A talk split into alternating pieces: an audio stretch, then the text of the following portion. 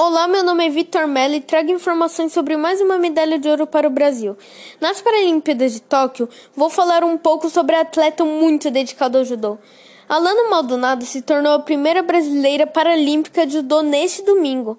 Prata na Rio 2016, a atleta de 26 anos confirmou o favoritismo de ser a atual campeã mundial e conquistou o ouro da categoria, até 70 quilos em Tóquio.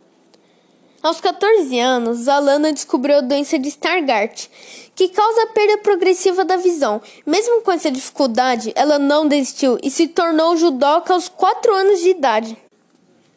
O ouro de Alana foi a segunda medalha do Brasil no judô das Paralimpíadas, e nós brasileiros comemoramos mais uma medalha de ouro.